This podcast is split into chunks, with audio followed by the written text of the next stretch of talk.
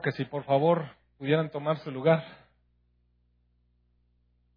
sería muy bueno.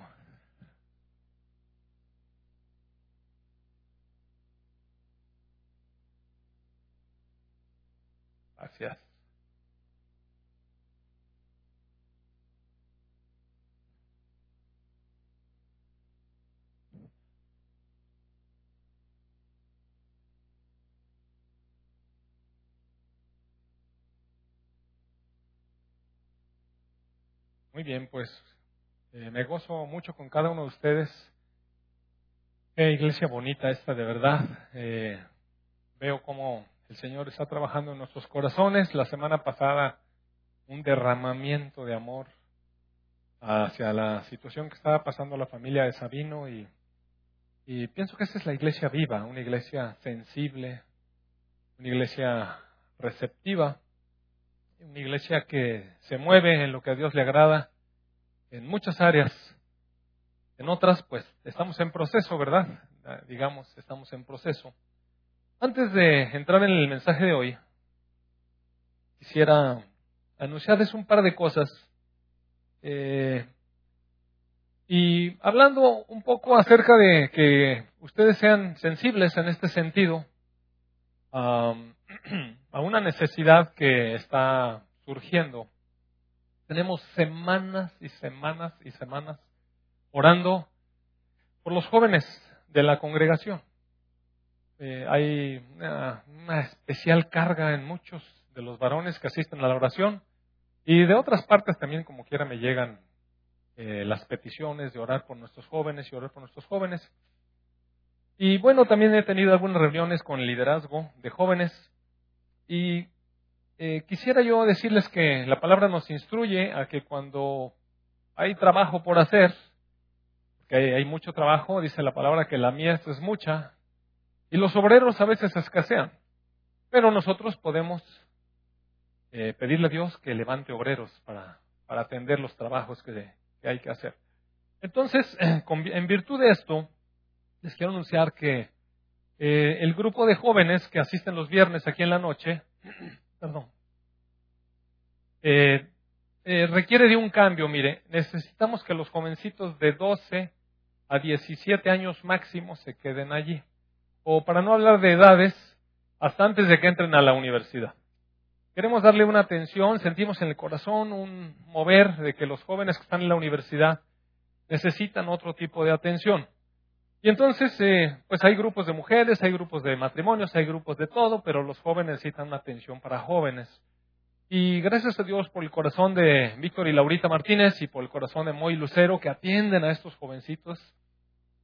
Pero sentimos que ya no es tan conveniente que los universitarios, que tienen 18, 20, 22 años, eh, permanezcan con niños de 12 y 13 años, como que, como que hay otro alimento, ¿verdad? Gracias a Dios no ha pasado nada, les quiero decir, no ha pasado nada. Pero no es la mejor atención. Es como cuando en un grupo de matrimonios va una persona sola, pues empieza a sentirse incómoda. Y no pasa nada, pero hay incomodidad, hay inquietud y es mejor atenderlo en, un, en, otro, en otro ambiente. Entonces, eh, en este sentido, quisiera plantearle a la iglesia, no tenemos realmente un líder o una pareja líder que pueda hacerse cargo de estos jóvenes. Mire, los jóvenes que ya terminaron la universidad, que son ya profesionistas, están a cargo de, actualmente de Lalo Garza. Si puedes levantarte, por favor, Lalo. Este varón y su hermana Julia, ¿está Julia contigo? Sí, y su hermana Julia están haciéndose cargo de todos los profesionistas. A lo mejor no van todos, pero si usted es un joven que ya terminó la carrera, está trabajando y todavía no se casa, pues hay un espacio para asistir los lunes, ¿verdad? Ah, ¿En tu casa? Bueno, este joven a los lunes a las 8 eh, tiene un grupo en su casa en el que están compartiendo temas para este grupo de edad. Entonces, pues que no es lo mismo el joven que ya terminó la universidad, está trabajando, y a lo mejor está en un proceso de ver cómo resuelve su vida ya, más estable, que el joven universitario que todavía está estudiando, y que necesita otro tipo de atención, pero como que ya no es la misma que necesitan los jovencitos más pequeños, adolescentes, podríamos llamarle ese grupo. que no me gusta tanto la palabra, pero bueno. Entonces, eh, si hubiera en el corazón de ustedes, si Dios le está poniendo a alguno de ustedes un amor por este grupo de universitarios, ¿qué perfil estaríamos esperando? Miren, puede ser un joven que recién salió de la universidad y que entiende, entiende la problemática de esa etapa y las relaciones con los padres, pero requiere madurez. No solamente liderazgo, sino madurez. Madurez espiritual, madurez de carácter y puede ser un joven y una joven. Y me gustaría también pedirles si, si pudieran considerarlo algún adulto con su esposa, pero que también tenga un perfil de conocer la etapa de la universidad, porque puede ser una pareja con mucho entusiasmo, pero tiene niños pequeñitos, la verdad es que no entiende, no, no ha vivido la problemática del joven universitario. Entonces, pues tiene que ser alguien ya que pinte canas, ¿no? Aunque hay algunos canosos prematuros, pero tiene que ser una persona con experiencia y también con madurez. Sí, mucho amor, pero madurez. Entonces lo dejo, hermano. Eh, no tengo visto a nadie todavía. el consejo no ha resuelto nada, pero vemos esta necesidad. Ojalá, no es ninguna urgencia atenderlo, pero ojalá en este mes pudiéramos eh, tener al menos un, alguien que diga, ¿sabe qué estoy orando? Porque la palabra me alcanzó. Esa es una. La segunda cosa que quería anunciarles es que eh, en este año, a diferencia de otros años, siempre tenemos un aniversario, en por ahí de septiembre, octubre, ¿se acuerda usted? La iglesia nació un 15 de septiembre, festejamos la independencia. Este, y entonces eh, siempre hacemos una reunioncita de aniversario, invitamos a alguien, a veces local, a veces de fuera. Este año, al principio de año, tuvimos la visita de, eh, ¿cómo se llama? Orlando Cardona de, de California, ustedes recuerdan, vino, nos visitó y también vinieron los hermanos Barrios, Gustavo y Rosemary, y tuvimos un seminario de matrimonios. Entonces, eh, le invertimos pues a estas, a estas asistencias y habíamos considerado que íbamos a algo muy local, así muy, así elemental este año con algo muy local. Y de esa localidad, resulta que eh, hace unas semanas, si usted recuerda, no estuve por aquí, unos hermanos me invitaron a Río Verde a mí y a mi esposa a compartir con ellos un seminario. Se supone que era para matrimonios, pero acabamos, hablando de cosas que les sirven desde los varones solos, a los varones casados, a los varones jóvenes, a los jovencitos, a las chicas, a las casadas, a las solteras, a las divorciadas, a las dejadas, a todos. Miren, nos sirve a todos. Nos va a alcanzar a toda la iglesia, no importa cuál sea nuestra condición.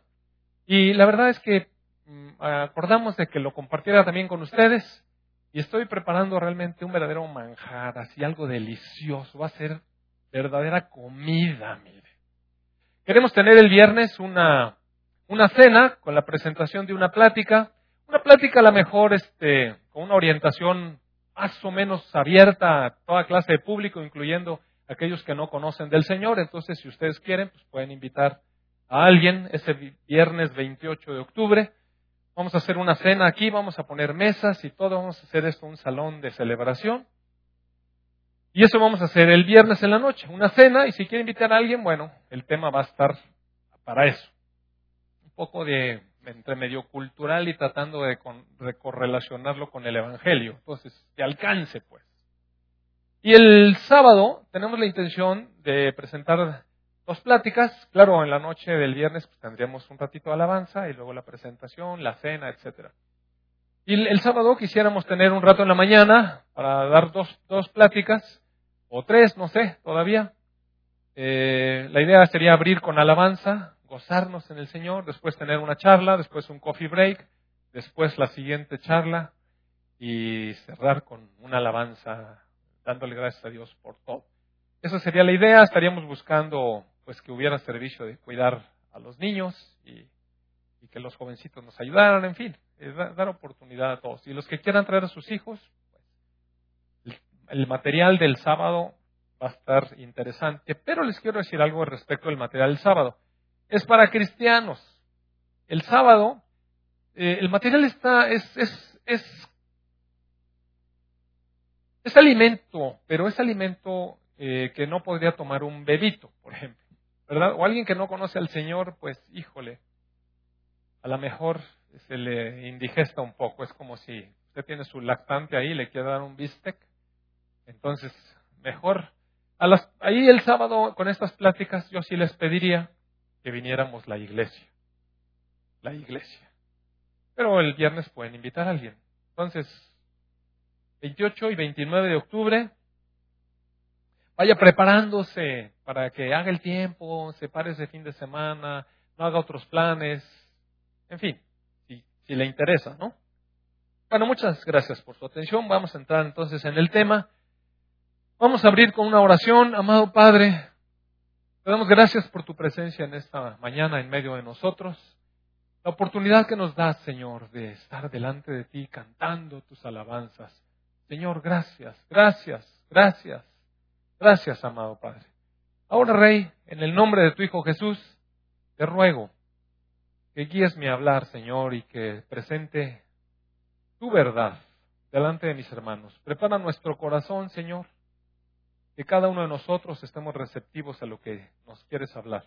En el nombre de tu Hijo Jesús. Amén. Bueno, si usted recuerda, eh, habíamos dicho desde hace dos semanas que eh, en virtud de que pues eh, algunos papás están batallando un poco con sus hijos y también un poco revisar cada uno de nuestras vidas y porque hay personas nuevas que han entrado a la iglesia, pues se requiere poner algunas bases elementales de doctrina. Entonces hace dos semanas hablamos acerca de Dios, quién es Dios, y de algunos de sus atributos hablamos acerca de, de nuestro Dios maravilloso. La siguiente semana hablamos del temor de Dios y cuál debe ser nuestra actitud delante del Dios que tenemos, de ese Dios grande, maravilloso y eterno. Y hoy voy a hablar de un tema, ah, este tema, amados hermanos, que en la actualidad, mire, ya casi ni, casi ni se nombra esa palabra. Eh, el mundo prácticamente ha dejado de utilizar esa palabra. Pero en la iglesia no se puede dejar de utilizar, porque para, para la gente de la iglesia, para Dios, es algo fundamental. Y entonces esta palabra se llama pecado. Eh, yo no le dije nada, a, en realidad, a, a David Paz, que elabora el boletín. Y mire que esta semana el boletín viene hablando acerca de esto. Entonces, eh, bueno, ¿con qué, ¿con qué abriré? ¿Con qué abriré? Quizás valdría la pena abrir con un versículo que dejé la semana pasada, creo que está en Primera Corintios 6, a ver si está ahí. Eh, no, ¿verdad? Segunda, de Corintios 6, ahí está. Sí, aquí está. La semana pasada leí unas, eh, frases de este capítulo 6 de Segunda de Corintios, donde el Señor, bueno, el Espíritu Santo a través de Pablo en esta carta, Dice en el verso 14, por allá estamos ya con los versículos, ¿sí? Muy bien. No se unan, no se unan en yugo desigual con los incrédulos, porque qué compañerismo tiene la justicia con la injusticia, qué comunión tiene la luz con las tinieblas, y qué concordia existe entre Cristo con Belial con el diablo. Mire, aunque este es un mensaje para la iglesia de Corinto, en realidad es un mensaje de lo que Dios es. ¿Sabe que Dios nunca nos, nos pone mandamientos que Él no hace? Ocasionalmente, ocasionalmente uno a veces le dice a los hijos cosas y de pronto se las reviran, le dice, sí, pero tú esto. Y, eso está feo, mire. Pero cuando Dios nos invita a que hagamos una cosa es porque Él ya la caminó primero. Mire, Dios nunca no nos invita a que perdonemos a alguien eh, injustamente. Nos dice, yo lo caminé primero, yo vino y los perdoné. Y llevé la ofensa, y la ofensa que yo llevé era mucho mayor que la que ustedes llevan. ¿Cierto o no es cierto? Entonces, cuando Dios nos habla de algo, y nos invita a hacer algo, nos anima, y nos manda algo, es porque Él ya lo caminó, Él ya lo vivió, Él ya lo hizo, Él ya tiene camino ahí. Entonces, mire, vamos a verlo ahora desde el punto de vista de Dios. Dios nos está diciendo, yo no tengo yugo desigual con los que no creen. Claro que no. Dios se relaciona íntimamente con los que creen en Él, ¿cierto o no? Pues los que no quieren creer en Dios, Dios dice, bueno, pues sigue tu camino entonces, sin creer. Y Dios dice, ¿qué compañerismo tiene la justicia con la injusticia? Mire, uno de los atributos de Dios es que es inconmensurablemente justo. O sea, Dios no puede cometer injusticias, no va con su carácter. Dios tiene que hacer justicia, amados hermanos. Entonces, como Él es justo, Él no puede tener comunión, no tiene compañerismo con la injusticia. Dios no tiene compañerismo con la injusticia porque es justo, justo, en toda la plenitud de lo que se puede entender la palabra justo. Dios es luz y dice que Él no tiene comunión con las tinieblas. Dios es luz, siempre que está Dios hay luz y todo lo ilumina, es radiante, mire. Donde está Dios, desaparecen las tinieblas. ¿Y qué concordia va a tener Cristo con el diablo? Mire, ninguna. El Señor Jesucristo es Dios. No tenía nada, nada del diablo en él. ¿Recuerda usted? Cuando estaba orando con sus discípulos allá en el huerto a punto de ser integrado, dice, viene el que es de Satanás y yo no tengo nada con él. Yo no tengo nada con él, nada. Entonces, este es Dios. Él ya lo caminó. Y luego en el verso 16, segunda parte, dice que Dios dijo, habitaré y andaré entre ellos y seré su Dios. O sea, nos invita, nos invita a tener una comunión con Él porque Él se compromete a habitar en medio de nosotros, a andar entre nosotros, a ser nuestro Dios, a que nosotros seamos su pueblo. Verso 17 dice, por lo tanto, salgan de en medio de ellos, apártense, dice el Señor, no toquen lo inmundo y yo los recibiré. Y seré para ustedes por Padre y ustedes me serán hijos e hijas, dice el Señor Todopoderoso. Allí me quedé la semana pasada. Y la invitación es, amados, verso, verso 1 del, del capítulo 7, si tenemos tales promesas, ya que tenemos tales promesas, Limpiémonos de toda contaminación de carne y de espíritu, perfeccionando la santidad en el temor de Dios. Mire, la iglesia se trata de eso. Dios viene a nosotros y nos rescata de donde estamos. Y nos pone en un lugar en donde nos ha limpiado con la sangre de Jesús. Ha decidido olvidarse de lo que hemos hecho. Ha decidido ponernos un vestido nuevo, resplandeciente, un vestido de justicia. Él lo hizo, mire. Pero no para que volvamos atrás, mire. no para que lo ensuciemos. De alguna manera siento que a veces Dios nos deja tener ciertas experiencias con nuestros hijos para que podamos comprender. ¿Alguno de ustedes ha tenido la experiencia de que ya que vistió a un niño y lo tiene listo para irse a alguna celebración, a, la escuela donde se acaba alguna manchonotona así? ¿Se acuerda? Claro, usted siempre reacciona injustamente. Segurito le metió un cocote, un jalón de pelos o le dijo algo, chamaco, quién sabe qué. Porque así somos, mis, nos interesamos en nuestros egoísmos. ¿Qué van a decir? Tu madre que no lava la cosa y que no plancha, no sé qué. Mira cómo te pusiste los zapatos, sí. Sí se acuerda, ¿verdad? Pero mire, Dios es justo. Y cuando Él nos corrige y nos hace reclamaciones es porque su santidad, su santidad no le permite, amados, tener comunión con lo sucio, con lo inmundo. O sea, ese es el asunto. Dios es inmensamente santo, puro, resplandeciente, mire. Entonces, así las cosas. Eh, déjeme pensar para dónde le, por dónde empezar. Bueno, voy a empezar por el principio. Y el principio es el Génesis. Si usted recuerda, Dios hizo al hombre, a la mujer, y los puso puros, sin mancha, inocentes, en medio de un jardín, les dio, concedió todo, amados hermanos. Mire, lea detenidamente el capítulo 1 y 2 de Génesis. Es maravilloso todo lo que Dios nos entregó en las manos. Bueno, nuestros padres, Adán y Eva. Y les dijo, todo es de ustedes.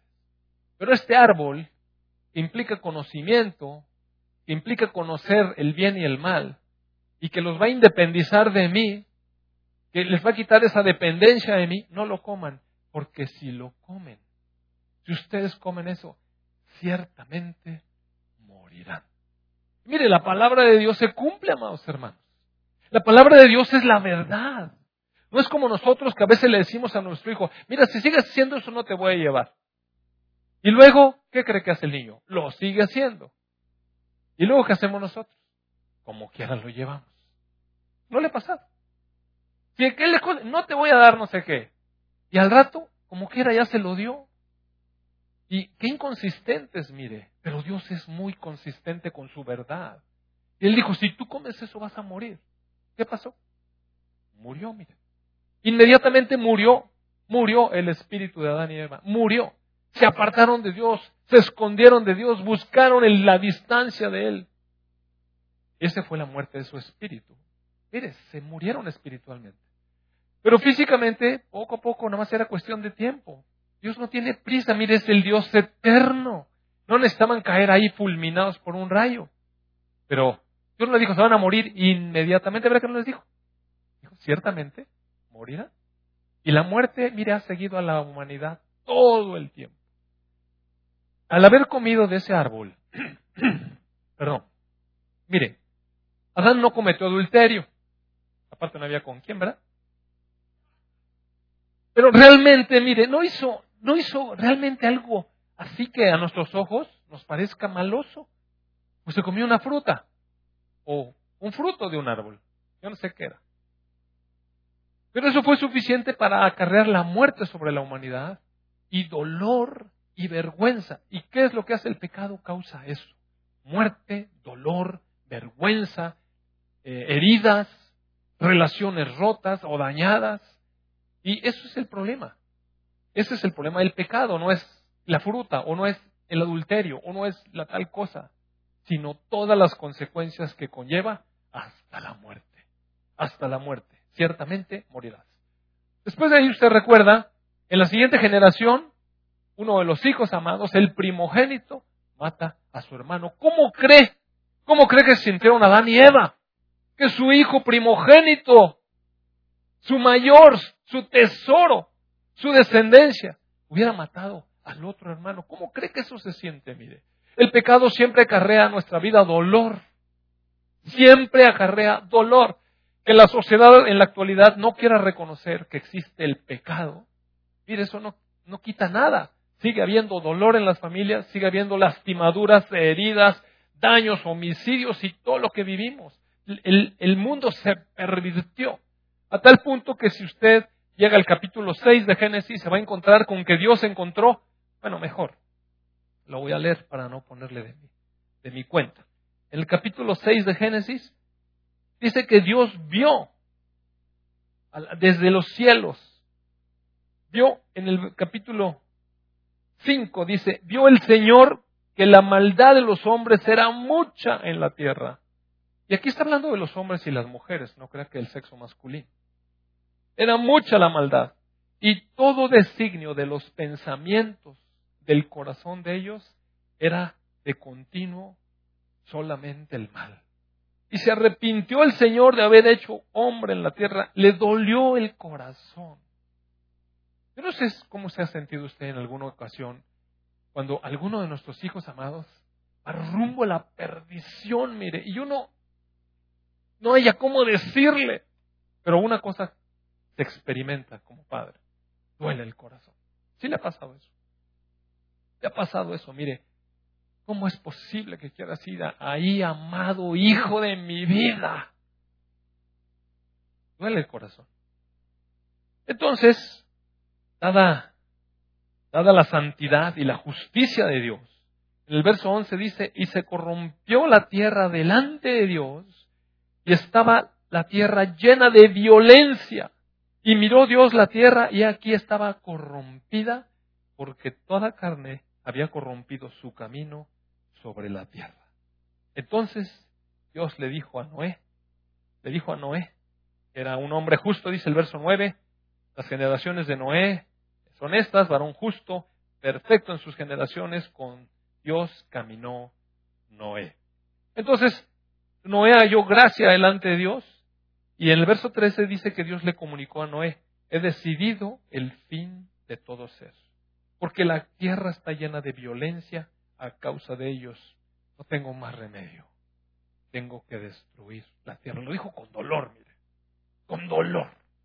Con tal dolor como cuando uno ya no sabe qué más hacer y le tiene que poner una zumbetiza al hijo que, por el amor de Dios, por más que te estoy rogando. Y a veces uno pide, cuando yo empezaba a hacer travesuras, me decía mi papá, ¿te estás brincando las trancas, eh? ¿Te estás brincando las trancas? Te voy a poner un cocote bien puesto. Y mire, en cuanto pasaba yo la pierna del otro lado, ya lo tenía puesto. Mi papá era muy consistente conmigo. En serio, a veces por adelantado daba las consistencias. Bueno, mire, la tierra fue destruida por el diluvio, todos ustedes saben eso.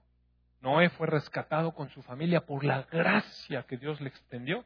Y en cuanto se bajaron del arca, Noé plantó su viña y que se pone bien borrachingas. Y luego los hijos, ya sabe todo lo que pasó. Y nuevamente se multiplicó la maldad en la tierra.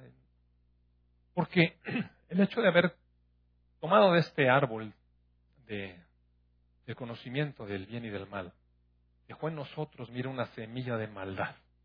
Hoy me sorprendí cómo el boletín lo toca, está impresionante.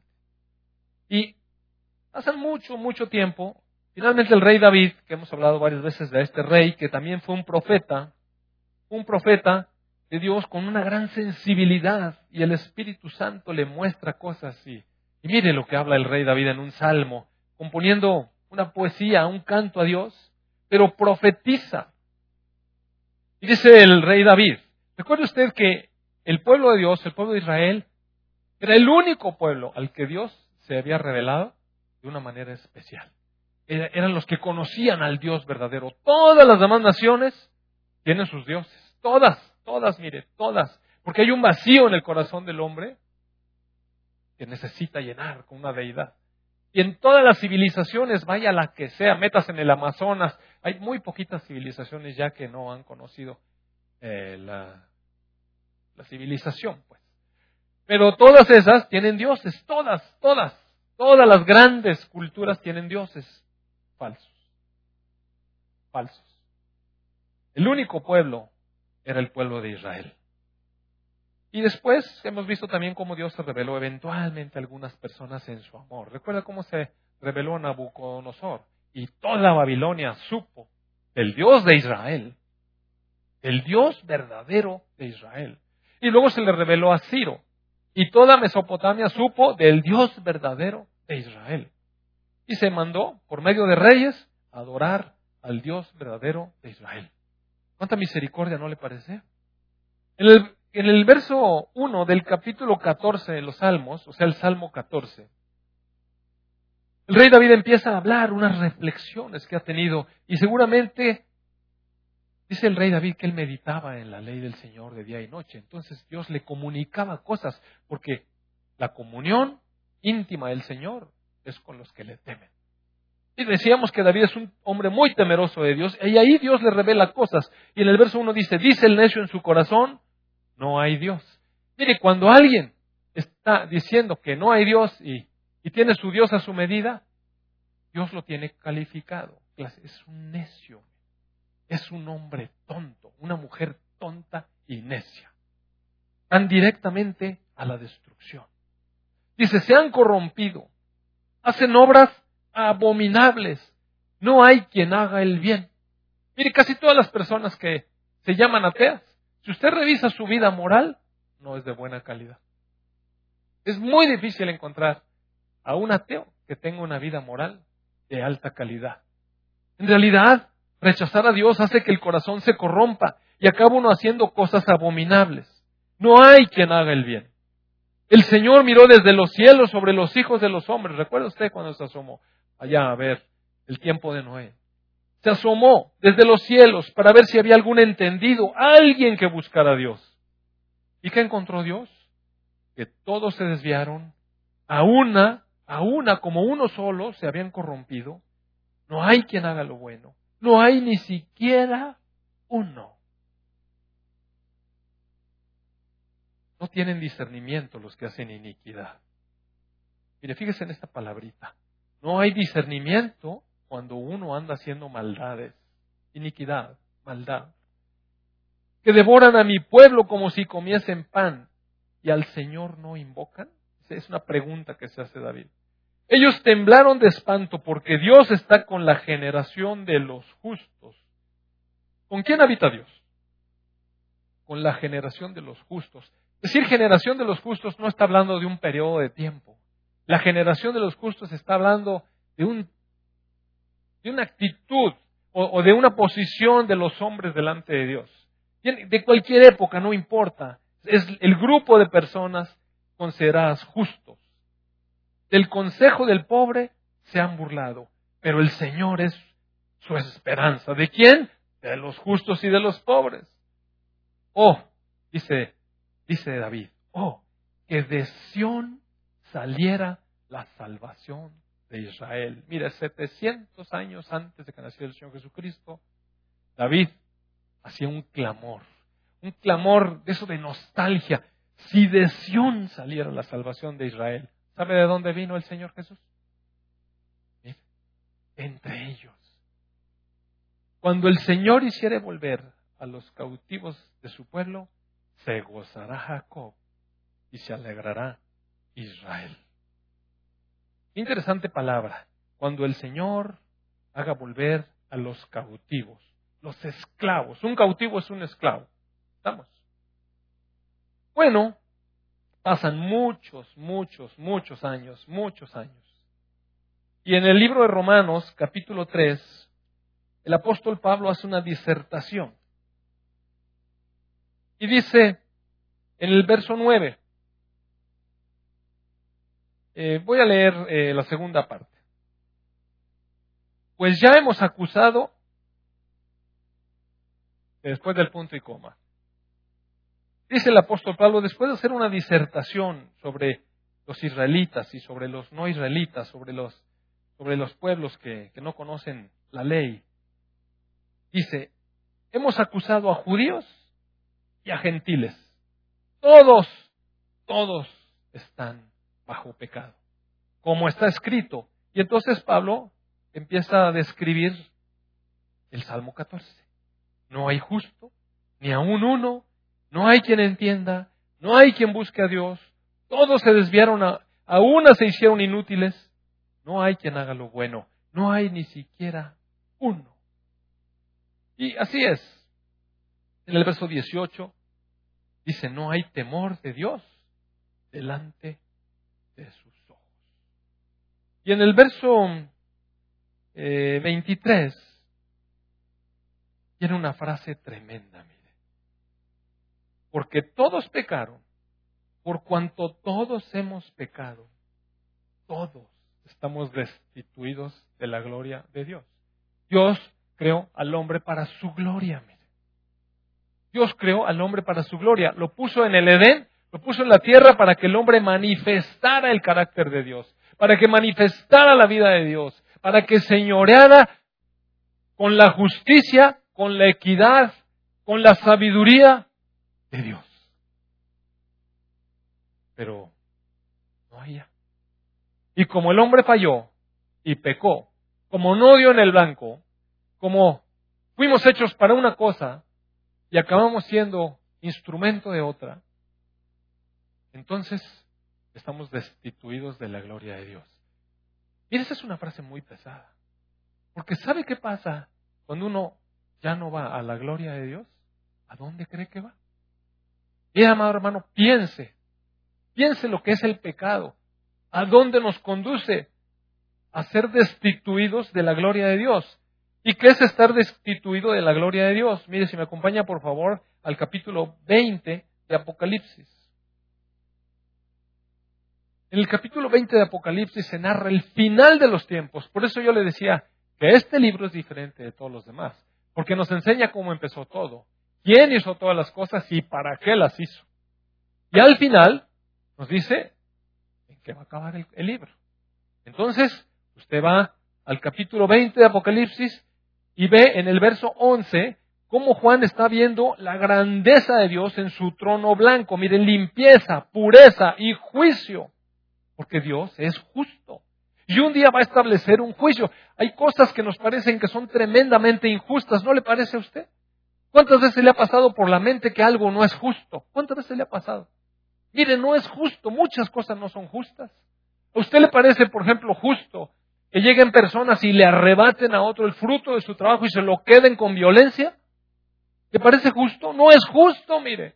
O que le priven de la libertad a alguien que ha trabajado eh, con el sudor de su frente para hacer su familia, para hacer su patrimonio, y se lo lleven secuestrado, y lo golpeen y le quiten a la familia lo que con tanto trabajo han hecho a través de los años. ¿Le parece justo? Mire, hay muchas cosas que no son justas. La violencia de pueblos contra otros pueblos. ¿Por qué una nación se levanta contra otra y por qué la sojuzga y le quita lo que es de ella? ¿Por qué? Mire, si uno se pone a pensar en la humanidad y cómo es que se desempeña la humanidad, es injusto. Es injusto. A mí me parece injusto, por ejemplo, que las naciones blancas hayan entrado a África y hayan despojado a los africanos de toda su riqueza y los hayan esclavizado y los desprecien por su color. ¿No le parece injusto? Es injusto. Mire, hay muchas cosas injustas. Y uno dice, bueno, Dios, ¿qué estás haciendo? Mire, Dios es paciente. Y es entonces, pero un día, mire, un día Él va a juzgar desde su trono. No en el tiempo que nosotros quisiéramos. En el verso 11 dice, y vi un gran trono blanco, pureza. Y al que estaba sentado de, en él, de delante del cual huyeron la tierra y el cielo, y no se encontró ningún lugar para ellos. La misma tierra y el cielo va a correr delante de la santidad de Dios. Y vi a los muertos, grandes y pequeños, de pie ante Dios, y los libros fueron abiertos. Es decir, todo se está registrando. Mire. Todo lo que nosotros estamos haciendo, cada momento de nuestra vida, cada pensamiento, se registra en libros, en libros de Dios. Y los libros son abiertos. Y otro libro fue abierto, el cual es el libro de la vida y fueron juzgados los muertos, todas las personas muertas fueron juzgados o van a ser juzgados. Este Juan lo está viendo en tiempo pasado. Él dice, me llevó el Señor ahí, yo ya lo vi, esto ya pasó. Porque Dios es siempre presente en todo, mire. Él es eterno. Pero para nosotros es futuro. Y entonces dice, los muertos, grandes y pequeños, de pie ante Dios, Mire, si a usted le parece que ahorita hay gente que, que se revela delante de Dios y se mofa de Dios y desprecia a Dios y se menosprecia a todo el pueblo de Dios, mire, déjeme decirle, un día se va a tener que parar, parar delante de Dios y de su trono. Y fueron juzgados los muertos por las cosas que estaban escritas en los libros según sus obras lo que cada quien hizo, lo que cada uno de nosotros hicimos. Mire, todos, amados hermanos, todos vamos a comparecer ahí, todos. Y el mar entregó los muertos que había en él. Mire, no importa si usted, ¿sabe que en la, en la antigüedad, yo no sabía por qué a los reyes los ponían en una barcaza y luego les ponían lumbre y lo quemaban y que se chamuscara y que se fuera al mar sus cenizas. Y es que los antiguos pensaban que así las cenizas se esparcían y los dioses no los iban a poder encontrar para castigar a los reyes. Y por eso los echaban ahí. Pero mire, no importa si usted se lo comió, usted no, pero algún antepasado se lo comió un tiburón. Dios lo va a encontrar, porque Dios conoce cada partícula del universo. Y nuevamente nos va a parar y nos va a atraer y le va a mandar al mar y dice, dame los muertos que quedaron en ti. El mar entregó sus muertos, la muerte y el Hades entregaron los muertos que había en ellos, y fueron juzgados cada uno según sus obras. Y la muerte y el Hades fueron lanzados al lago de fuego, y esa es la muerte segunda. Y ese lago de fuego, mire, fue preparado por Dios para alguien. En el verso 10 de ese capítulo 20 dice, el diablo que engañaba fue lanzado en el lago de fuego y azufre, donde ya lo estaban esperando la bestia y el falso profeta, y serán atormentados día y noche por los siglos de los siglos de los siglos. No sé quién pintó la imagen de que en el infierno el diablo es el rey y el diablo no es el rey. Va a ser castigado y atormentado. Para eso se preparó el infierno. Él no es el rey del infierno. ese es su lugar de castigo. Para eso fue preparado. Para él, para el falso profeta y para la bestia. Y para todos aquellos, lamentablemente, para todos aquellos que rechazan a Dios y que eventualmente van a ser juzgados por sus obras. Y nosotros también vamos a ser juzgados por nuestras obras. También. Nada más que dice que los que nada más están en los libros van a ser lanzados en el lago de fuego y esa es la segunda muerte. Fíjese bien, la segunda muerte. Ahorita le voy a hablar de la primera muerte. Y el que no se halló inscrito en el libro de la vida fue lanzado en el lago de fuego. Oiga, qué importante estar inscrito en el libro de la vida. Qué importante que cuando venga el juicio de Dios y nos repruebe, diga, ah, pero estás en el libro de la vida, exento. Mire, de verdad, piense eso. Piense cómo entra uno en el libro de la vida. ¿Cómo entra uno en el libro de la vida? ¿Por obras? No, mire, en el libro de la vida se entra por fe en Jesucristo nuestro Salvador. Amén. Entonces tenemos una certeza. Estamos inscritos en el libro de la vida. Bendito sea Dios, oiga. De verdad, gracias a Dios que estamos inscritos en el libro de la vida, porque Él se acercó. Porque lo que la palabra nos dice es que todas las personas se corrompieron, todas hicieron lo malo, ninguna buscaba a Dios y ninguno de nosotros hubiera llegado a Dios si Dios nos hubiera acercado primero a nosotros. Mira, nada más piense. Adán y Eva lo primero que hicieron fue ponerse su delantal y se escondieron de Dios y no querían saber nada. Si no hubiera sido por la misericordia de Dios que los fue a buscar, ya nunca hubieran vuelto a tener contacto con Él. Y cada uno de nosotros, amados, extraviados como estábamos, por la pura misericordia de Dios, que tocó nuestro corazón y nos inscribió en el libro de la vida. Bueno, vimos entonces cuál es el terrible futuro no estar correctamente delante de Dios. También por ahí, en, algún, en alguna parte del, capítulo 21, eh, dice que en la Nueva Jerusalén, los que entren, los que estén inscritos en el libro de la vida, eh, va a estar muy bonito porque sabe que dice que no, no se va a derramar ninguna lágrima. Todas las lágrimas van a ser enjugadas. Oiga, yo no sé cuántas personas aquí están sufriendo horrible. A lo mejor con un cónyuge que le hace la vida imposible o con una enfermedad, yo no sé, a lo mejor usted ha sufrido muchísimo en su vida. Pero Dios es justo. Y un día va a enjugar nuestras lágrimas. No va a decir, aquí todo es no más lágrimas, no más dolor, no más muerte. Gracias a Dios, ¿verdad? El libro de Efesios, capítulo 2 de Efesios, eh, dice en el verso 1, Él, hablando del Señor Jesucristo, todo el capítulo 1 de Efesios habla del Señor Jesucristo, dice, y Él les dio vida a ustedes cuando estaban muertos en sus delitos y pecados. Nosotros Pensamos que estamos vivos, mire, pero en realidad no somos más que cuerpos animados. ¿Y recuerda usted esta palabrita que le llaman a las caricaturas los dibujos animados? Son monitos que se les pone movimiento. Nosotros pensamos que tenemos vida, pero para Dios nosotros estamos muertos. Es verdad que tenemos pensamientos y, y movimientos y voluntad y todo, pero ¿cuál es nuestra condición de este Dios perfecto, santo, justo, bueno, puro, estamos muertos. Estamos muertos en nuestros delitos y en nuestros pecados. Está hablando con la iglesia. Entonces, desde luego, dice una palabra de, esperanza.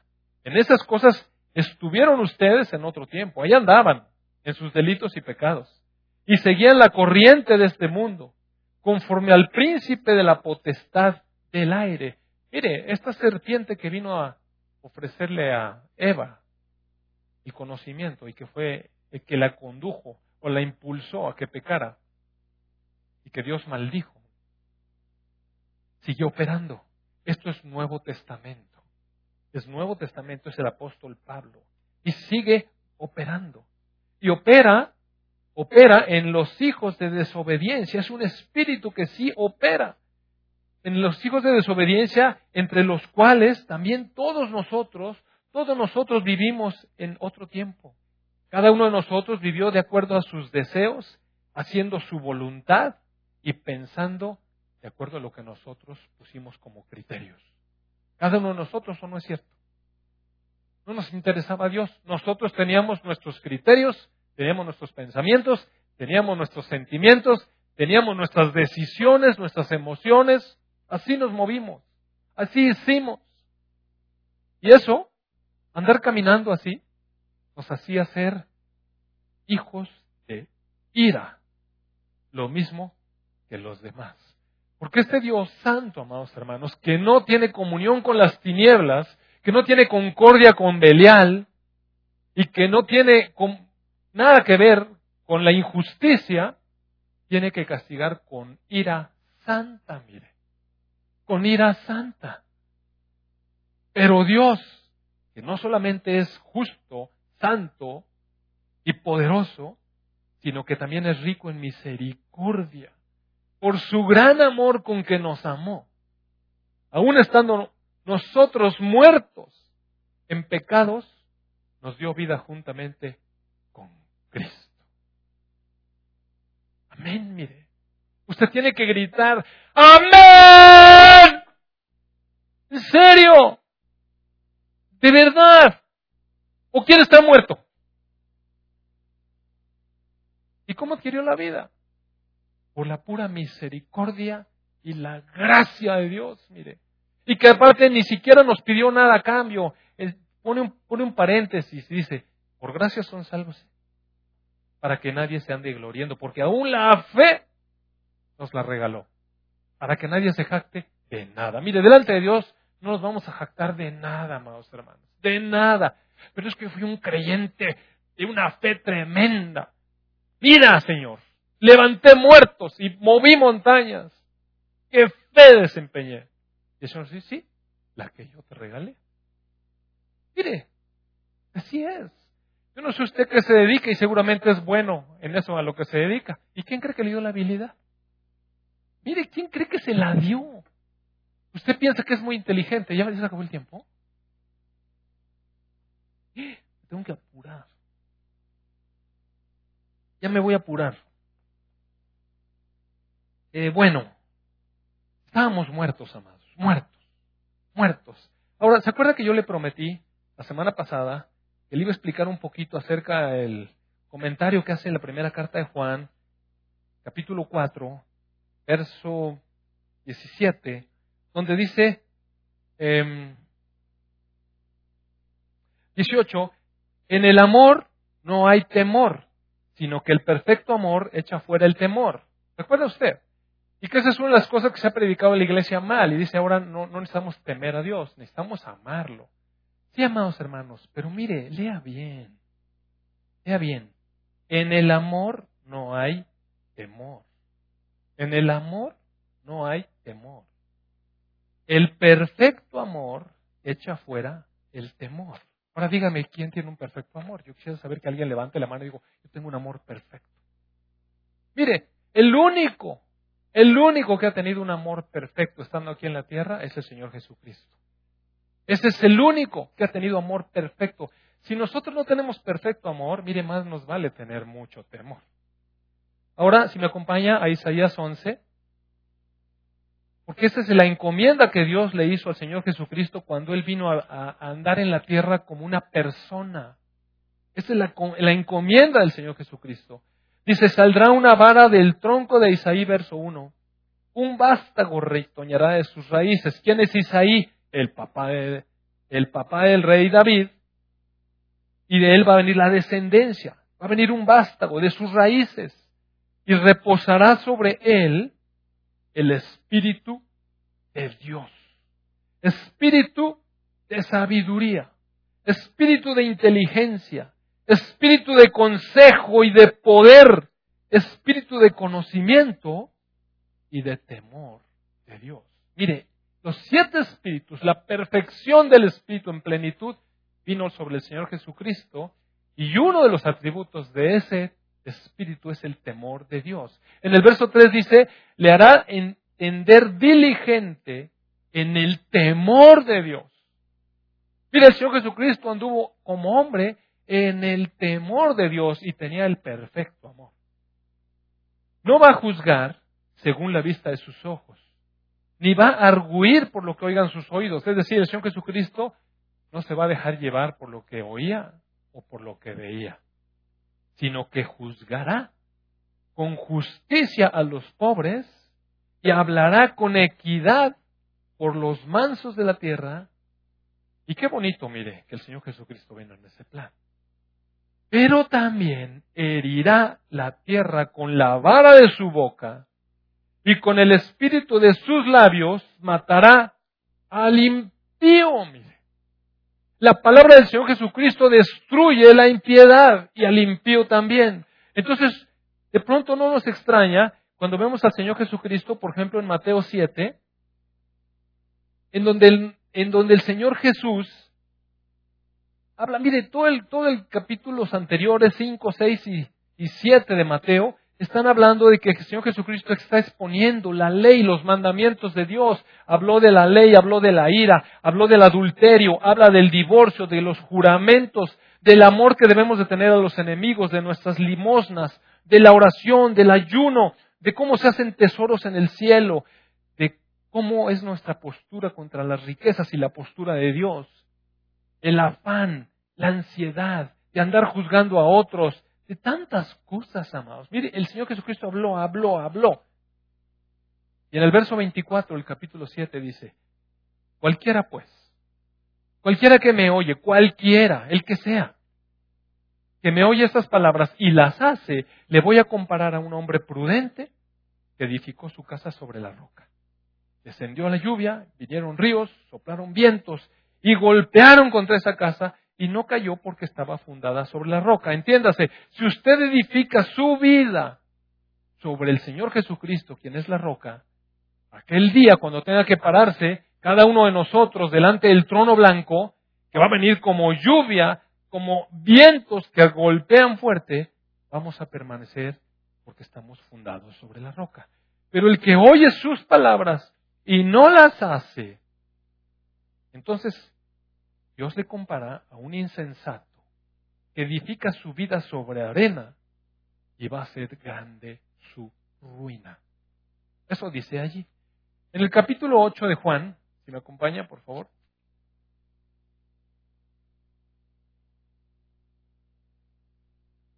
Mm.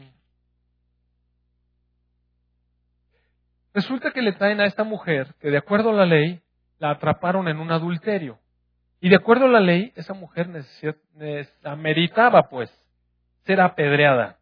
Ustedes saben esa historia, no se la voy a repetir, la conoce todo mundo, hasta los incrédulos saben esa historia.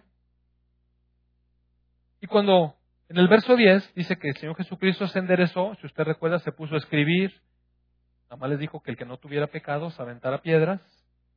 Él se levantó, no vio a nadie, sino a la mujer, y le dijo, a ver mujer, ¿dónde están los que te acusaban? Ninguno te condenó. En el verso 11 dice, ella dijo, ninguno, Señor. Señor, claro. ¿Sabe que le habló a los fariseos? A toda la clase poderosa, mire. Y con unas solas palabras se fueron todos. No era un Señor. ¿Quién puede humillar a los soberbios, a los orgullosos? ¿Quién puede quebrar el corazón de los pecadores? Mire, solamente a un Señor, el Señor. Entonces Jesús le dijo, yo tampoco te condeno.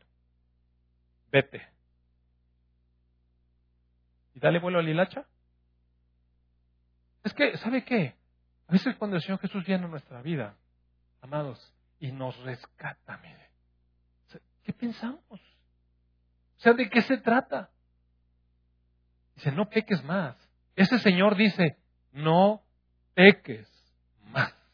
Está en sus labios, no peques más. Porque el pecado te va a destruir. En el verso 31 dice que algunos judíos habían creído en él.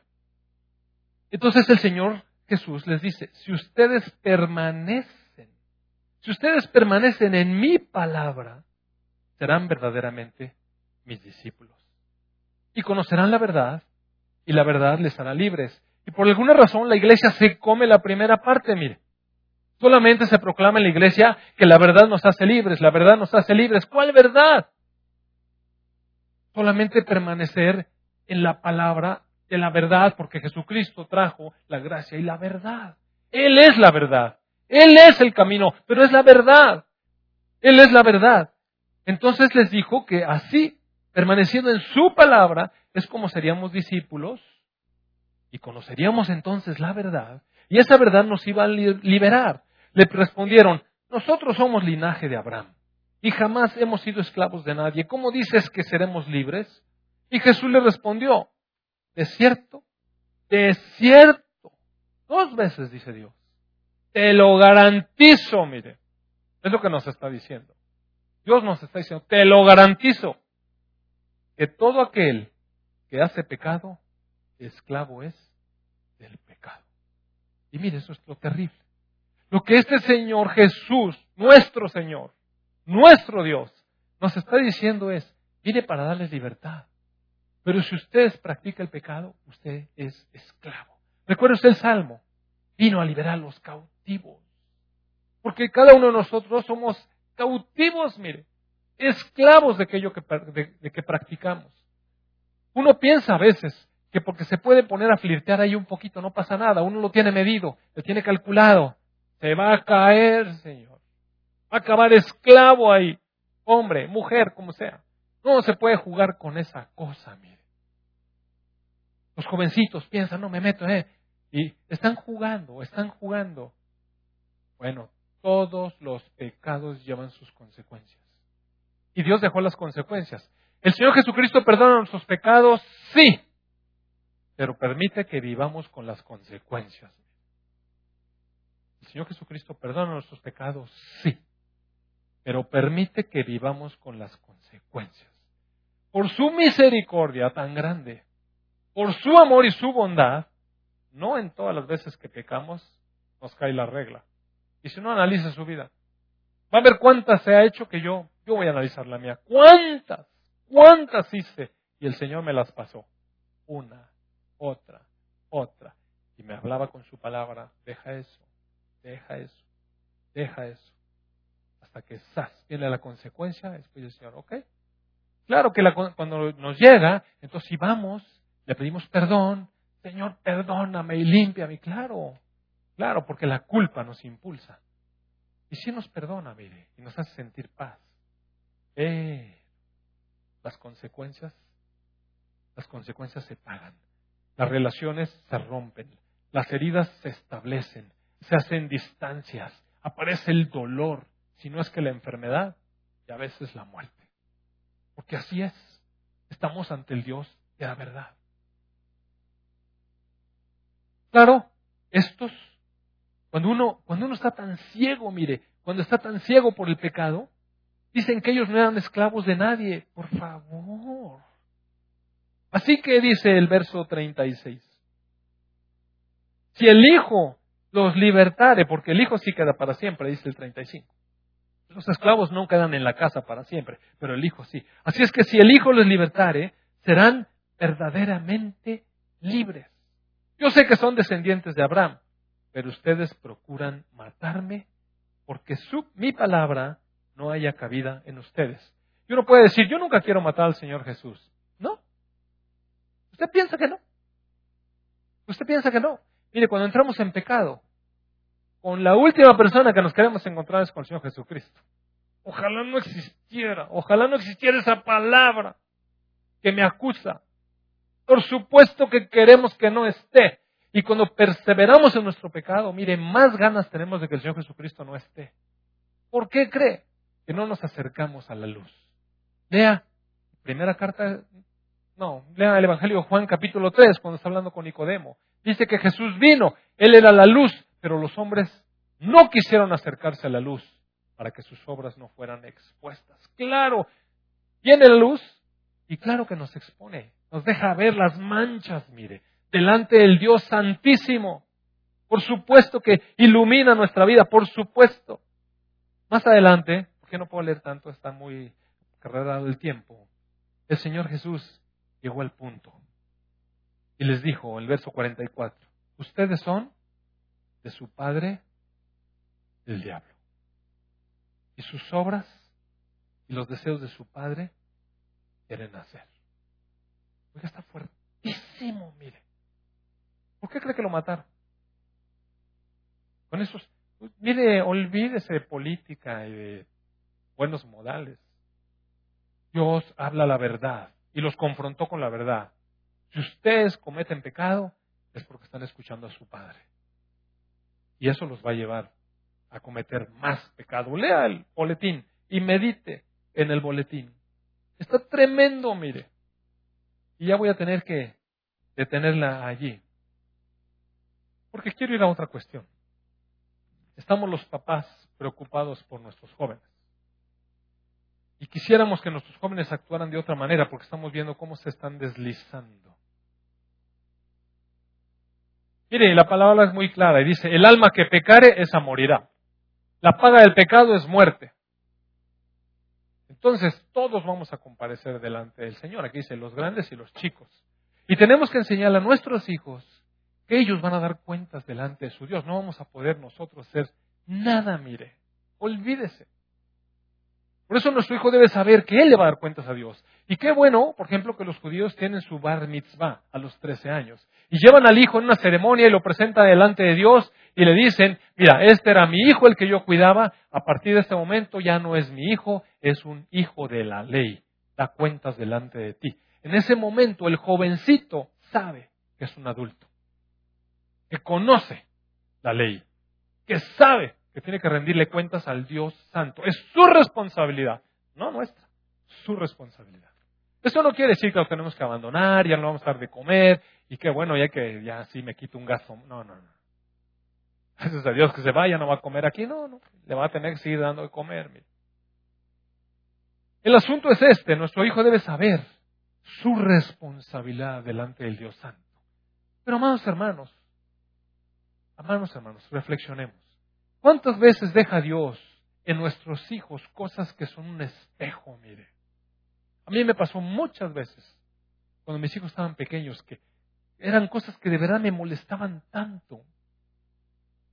Y cuando iba yo a clamar a Dios, Señor, mira esto. Y el Señor me decía, ¿verdad?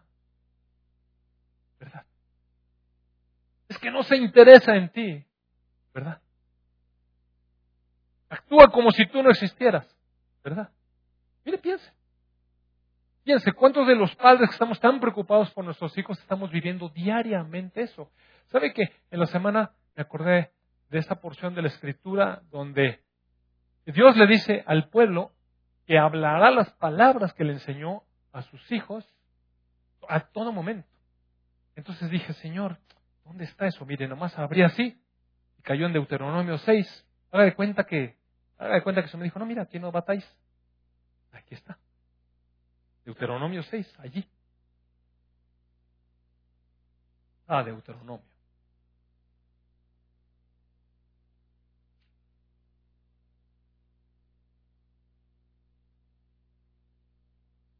Estos son los mandamientos, estatutos y decretos que tu Dios te mandó y que, se te enseñaran para que los pongas por obra, ahí a la tierra, a donde vas a ir a vivir, para que temas al Señor tu Dios y guardes toda su ley, sus estatutos y mandamientos que yo te mando.